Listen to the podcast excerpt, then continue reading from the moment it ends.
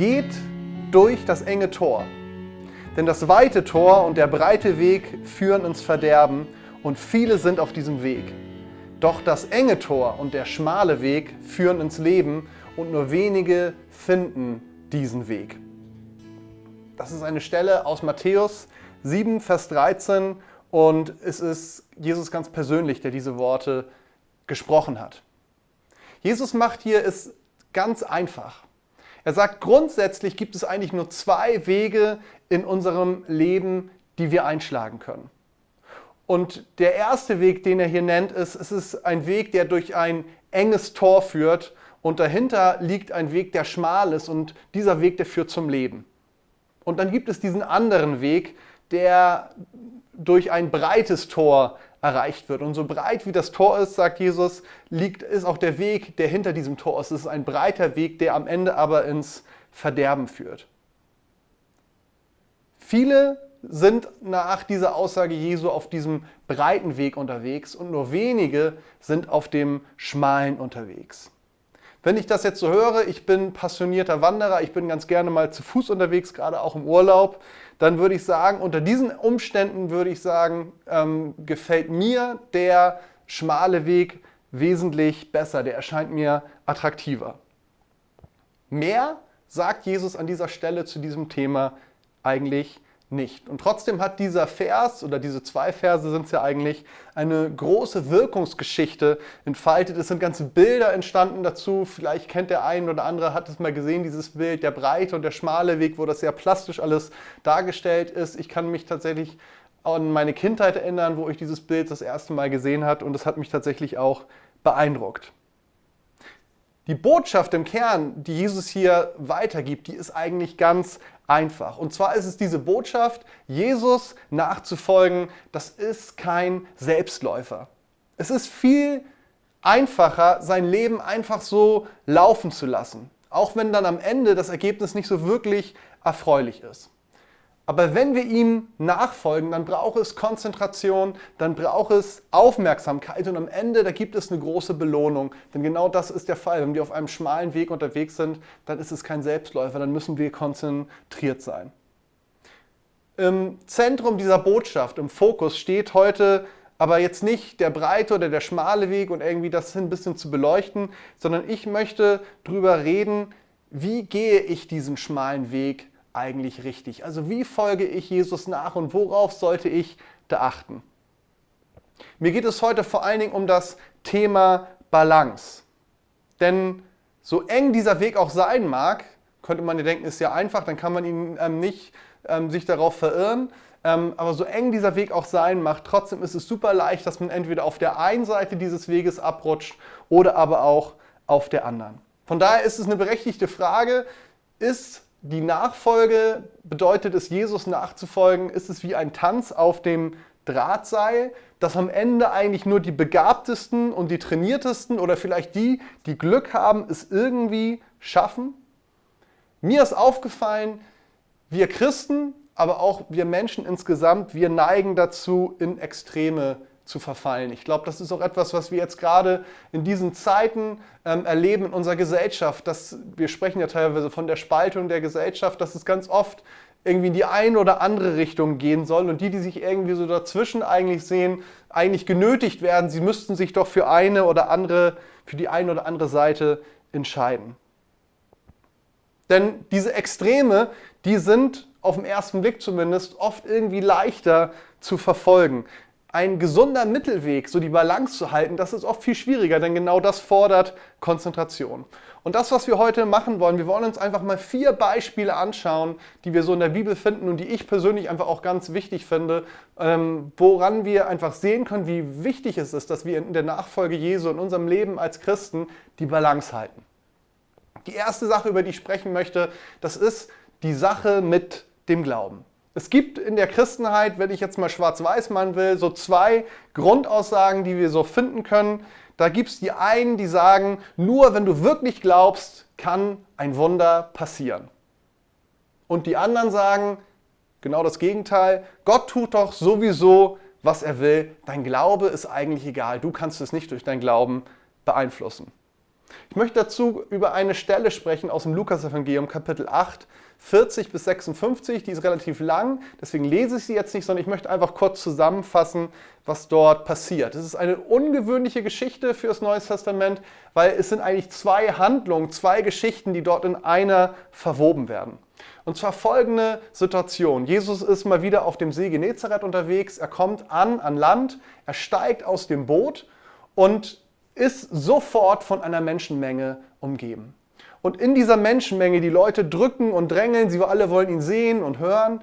Und in dieser Menschenmenge kommt auf einmal ein Mann mit Namen Jairus. Es wird gesagt, er ist der Vorsteher der dortigen Synagoge. Und er hat ein Anliegen. Und zwar sagt er, Jesus, du musst unbedingt zu mir kommen. Ich brauche deine Hilfe.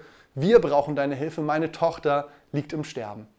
Und Jesus ist sofort bereit, das zu tun. Er sagt, los geht's, wir gehen zu deiner Tochter. Auf diesem Weg zu seiner Tochter passiert etwas Interessantes. Und zwar bleibt Jesus auf einmal, er ist umdrängt von Leuten und auf einmal bleibt er stehen und sagt, wer hat mich angefasst? Und die Jünger finden das so ein bisschen lächerlich, weil sie sagen, Jesus, guck dich mal um. Dich drängen alle möglichen Leute, ähm, dich haben jede Menge Leute angefasst, was ist dein Problem? Und Jesus sagt, nee, nee, das ist nicht, worum es mir geht. Er sagt, ich habe gespürt, es ist eine Kraft von mir ausgegangen. Und dann meldet sich nach einiger Zeit eine Frau ganz verschämt und sagt, ich bin das gewesen. Was ist passiert?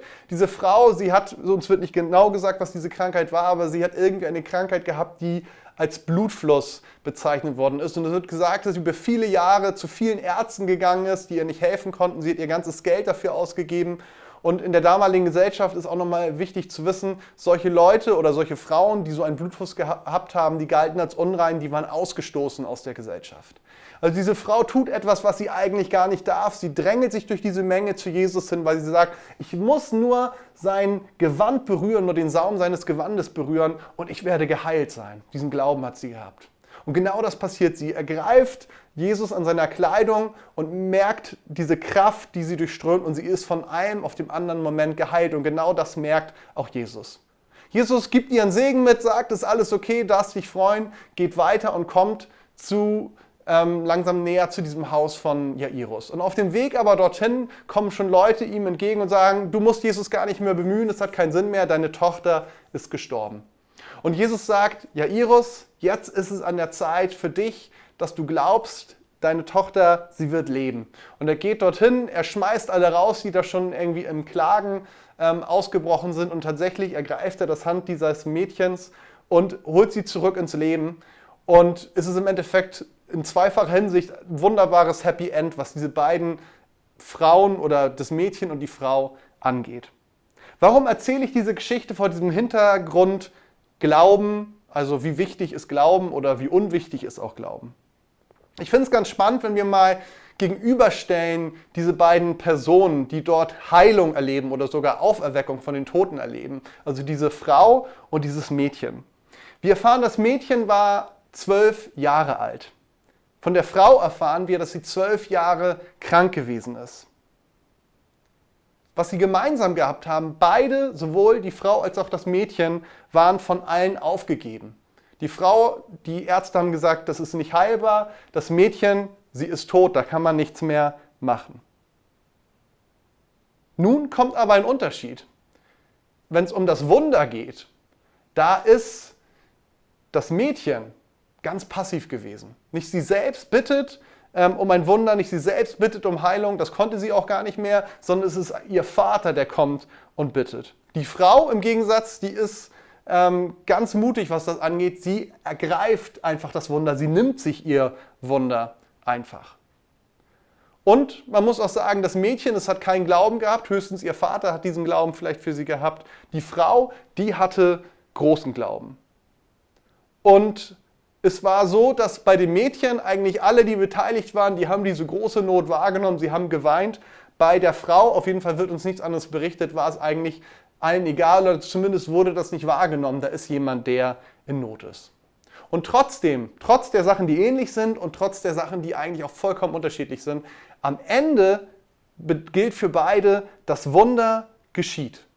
Also wir sehen hier ganz deutlich, es gibt bei Jesus, wenn es um dieses Thema geht, aber auch um viele andere, es gibt keine Standardvorgehensweise. Und wie leicht ist es, wenn wir, dass wir bei diesem Thema entweder auf die eine Seite des Weges in den Graben fallen oder auf der anderen Seite. Wie leicht ist es, dass wir hier bei anderen Unrecht tun, dass wir sagen, du hast keinen Glauben gehabt oder du hast jetzt gerade keinen Glauben, deswegen passiert nichts. Wie leicht ist es, dass wir Jesus in eine Schublade stecken und sagen, nur so handelt er, so wie ich mir das vorstelle und anders nicht. Aber er ist viel größer. Also lasst uns das sehen, wie wichtig das ist, die richtige Balance zu halten. Okay, so viel zum Thema Glauben. Ein zweites Beispiel ich habe es genannt, die Sache mit der Gnade und der Gesetzlichkeit. Auch da gibt es wieder so zwei Extremaussagen. Ich weiß, da gibt es auch eine ganze Menge dazwischen, aber ich male heute einfach mal ein bisschen schwarz-weiß. Die einen, die sagen, alles ist erlaubt, Gottes Gnade ist unendlich groß und sie gilt für jeden. Und die andere Gruppe, die sagt, also eigentlich ist nichts erlaubt, hältst du die Gebote nicht, kommst du in die Hölle. Und auch hier haben wir häufig beide Gruppen in der Christenheit, die einen, die für das eine stehen, die anderen für das andere und natürlich auch die Zwischentöne. Bei den einen ist alles erlaubt, bei den anderen ist alles verboten. Und das ist nicht nur in unserer Zeit so, das gibt es auch schon oder gab es auch schon in der Vergangenheit. So ein Beispiel wäre die Zeit des Pietismus, also nach der Reformation, so eine Bewegung, der es ganz wichtig war, einfach auch so den gelebten Glauben neu aufleben zu lassen. Und da gibt es einen bekannten Theologen, der dieser Zeit und die Leute auch sehr geprägt hat in dieser Zeit, Franke heißt er. Ähm, und er schreibt in einem Buch, ähm, äh, wo es um Theologiestudenten geht, was für sie sich gehört und was nicht. Er sagt, das eitle Schlittenfahren, das darf nicht sein. Also Schlittenfahren als Nachfolger Jesu, das ist vollkommen unangemessen. Da kann man sich natürlich die Frage stellen, was hat das eine mit dem anderen zu tun? Auf der einen Seite gibt es so eine Richtung, wo der Lebensstil eigentlich vollkommen egal ist, da ja Gottes Gnade so unendlich groß ist und jeder willkommen ist. Und auch hier besteht aber die Herausforderung, dass wir weder auf der einen Seite des Grabens reinfallen, noch auf der anderen Seite in den Graben reinfallen. Paulus formuliert das Ganze folgendermaßen, ich finde, das trifft es auf den Punkt. Er sagt, alles ist erlaubt, aber nicht alles ist nützlich. Alles ist erlaubt, aber nicht alles erbaut. Niemand sucht das Seine, sondern das des anderen. In 1. Korinther 10 ab Vers 23 finden wir das.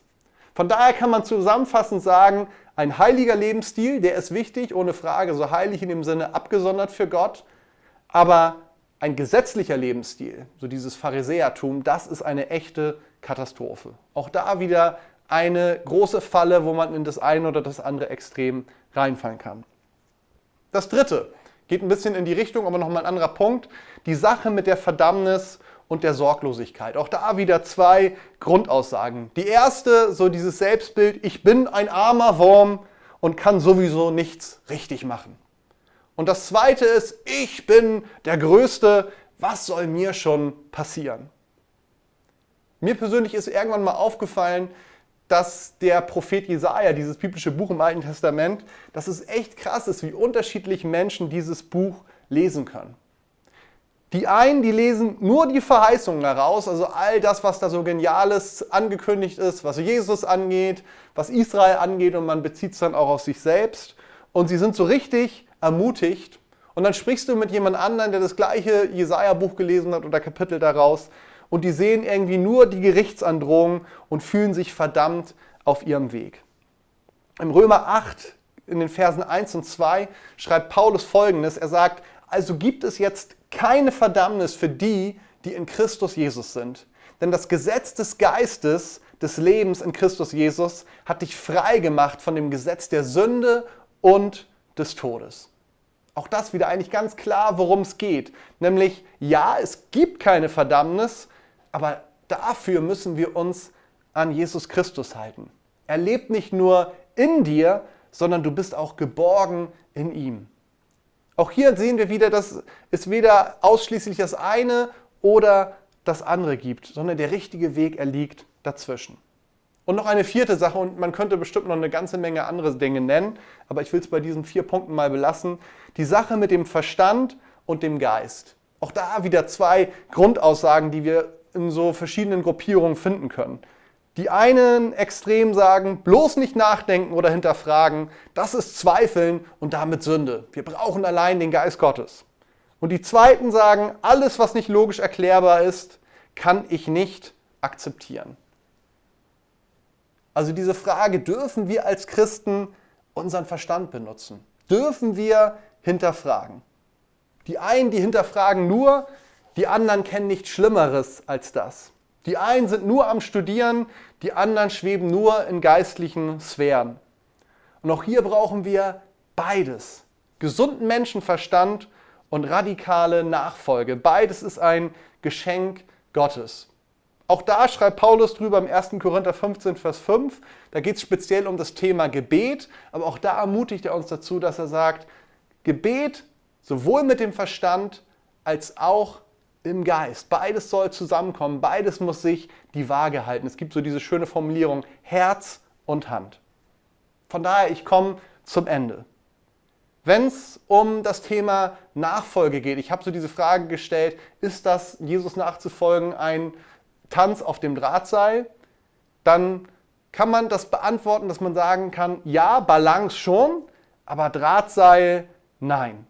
Ja, es ist leicht, dass wir als Christen reinfallen. Und dennoch müssen wir nicht in permanenter Angst davor leben. Es ist so ein bisschen wie Autofahren. Ich kann mich gut erinnern, als ich Fahrschule hatte und so loslegte, dann auch selbst zu fahren, da war so eine große Schwierigkeit, die ich hatte, wo meine Fahrlehrerin daran verzweifelt ist, dass ich es irgendwie nicht hingekriegt habe, die Spur zu halten. Und dann weiß ich noch so einen Dialog auf der Autobahn, wo sie sagte, warum kriegst du das nicht auf die Reihe? Und ich habe so gesagt, ich weiß auch nicht. Ich versuche die ganze Zeit immer über die Motorhaube anzupeilen, den, den Mittelstreifen, und trotzdem ähm, komme ich irgendwie dazwischen nicht durch. Und dann war so ihre Aussage, ja, das ist ja auch Quatsch. Du musst weit nach vorne gucken und da hinschauen. Dann ist es auch ganz einfach, da in der Mitte zu bleiben. Und seitdem habe ich nie wieder, hoffe ich, Probleme damit gehabt. Genauso ist es auch bei uns. Wenn wir immer nur so direkt das, auf das gucken, was vor uns ist, dann ist es ganz schwierig, die Balance zu halten. Aber wenn wir einen gewissen Weitblick haben, wenn wir unseren Blick nach vorne richten, wenn wir das große Ganze sehen, auch wenn es um das Wort Gottes geht, dann wird es uns eigentlich relativ leicht gemacht, die richtige Waage zu halten. Wir schauen auf Jesus. Und solange unser Blick auf ihn liegt, dürfen wir sicher sein, dass wir nicht scheitern werden. Und selbst wenn es dann doch nochmal wieder passiert, dass wir in das eine oder in das andere Extrem verfallen, dann dürfen wir sicher sein, so hat es Petrus erlebt auf dem See, er lässt uns nicht untergehen. Und trotzdem ist es wichtig, dass wir unsere Bibel, dass wir sein Wort kennen. Denn es ist so einfach, einzelne Aussagen herauszunehmen und damit eigentlich jede Sache zu rechtfertigen, die irgendwie einen so in den Kram passt. Selbst Adolf Hitler hat die Bibel benutzt und sie zitiert, um irgendwie seine Machenschaften zum Ziel zu bringen und hat natürlich vollkommen an der Bibel dabei vorbeigesprochen. Aber auch das, auch wenn das ein extremes Beispiel jetzt ist, auch da sind wir in der Gefahr, genau das zu tun. Einzelne Bibelstellen, die müssen immer vor dem Hintergrund der gesamten Bibel gelesen werden. Und da nochmal ein Punkt dazu. Das eine ist, selbst in solchen Extremen zu leben, das ist hart für dich. Aber was noch viel schlimmer und schwieriger ist, wenn wir anfangen, andere durch Druck oder vielleicht sogar Manipulation in solche Extreme zu drängen. Das ist das, was Jesus auch so richtig aufgeregt hat an den Pharisäern. Er sagt, das eine ist, dass ihr ein Problem habt, aber das andere ist, dass ihr euer Problem anderen aufdrückt. Wenn wir uns hier an der einen oder anderen Stelle überführt fühlen, dann dürfen wir das zu Jesus bringen. Ich mache dir Mut dazu. Bring das zu Jesus und starte neu mit ihm durch. Das Reich Gottes, das braucht Leute, die für Jesus brennen, die radikal für ihn leben, aber die trotzdem eine Weitsicht haben. Die nicht nur aus der Gnade leben, sondern die selber auch Gnade haben. Und hör nicht immer, hör nicht auf, immer wieder zu überprüfen, ob deine geistliche Balance in deinem Leben noch vorhanden ist. Im Groben wird das bei uns eigentlich, bei uns allen ähnlich sein, was da so die Kriterien angeht. Ähm, aber trotzdem gibt es da auch immer noch mal wieder sowas Individuelles. Und diese Feinabstimmung, das ist eine Sache zwischen dir und Jesus. Und trotzdem weiß ich aus eigener Erfahrung, ist es auch unglaublich hilfreich, auch da menschliches Gegenüber zu haben. Leute, die mich korrigieren dürfen, die sagen, du, da ist vielleicht gerade ein bisschen was verrutscht in deinem Leben. Also von daher, meine Ermutigung heute an dich ist, sei ein ausgeglichener und trotzdem radikaler Nachfolger Jesu, der für ihn allein brennt, statt ein extremer Christ, der nur ordentlich Qualm produziert. In diesem Sinne möchte ich mit uns beten. Jesus, ich danke dir für dein Wort. Ich danke dir dafür, dass du wirklich uns ein wunderbares Beispiel dafür bist, in deinem Leben hier auf dieser Erde, was es bedeutet, die richtige Balance zu halten. Jesus, du warst kein Weichspüler, Jesus. Du warst nicht immer irgendwie nur so zwischen, ähm, hast dich nur irgendwie zwischendurch laviert. Du warst teilweise schon sehr stark in deinen Positionen. Und trotzdem hast du nie den Fehler gemacht, dass du irgendwie auf der einen oder anderen Seite reingefallen bist, sondern es war immer wieder dieser Ausgleich da. Wir sehen das alles in deinem Leben und dürfen ganz viel davon lernen. Ich möchte dich für mich persönlich bitten und für jeden, der jetzt gerade zuhört, dass du uns hilfst, dass wir diesen Balance halten können in unserem Leben, bei den Punkten, die ich genannt habe, aber auch bei den anderen Punkten in unserem Leben, wo das wichtig ist. Ich möchte dich bitten, dass du uns hilfst, dass wir dein Wort nicht irgendwie instrumentalisieren oder für unsere Ansichten gebrauchen, sondern dass wir es so nehmen, wie es ist, in seiner Ganzheit und hilf uns dabei, das zu verstehen und uns, uns das auch nicht gegenseitig um die Ohren zu schlagen, sondern gut damit umzugehen.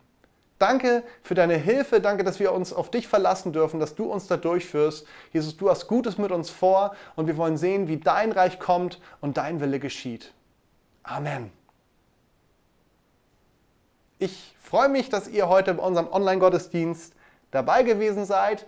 Ich möchte euch einfach nochmal den Hinweis geben, geht gerne auf unsere Website, dort findet ihr alles, was an Terminen bei uns ansteht, also auch gerade die Termine, wenn wir nicht Online-Gottesdienste haben, sondern wenn wir uns in der Petruskirche treffen, auch was es sonst noch so an Gemeindeprogrammen zurzeit gibt. Wir haben Kleingruppen, da dürft ihr auch gerne anfragen, wenn ihr diesen persönlichen Kontakt sucht.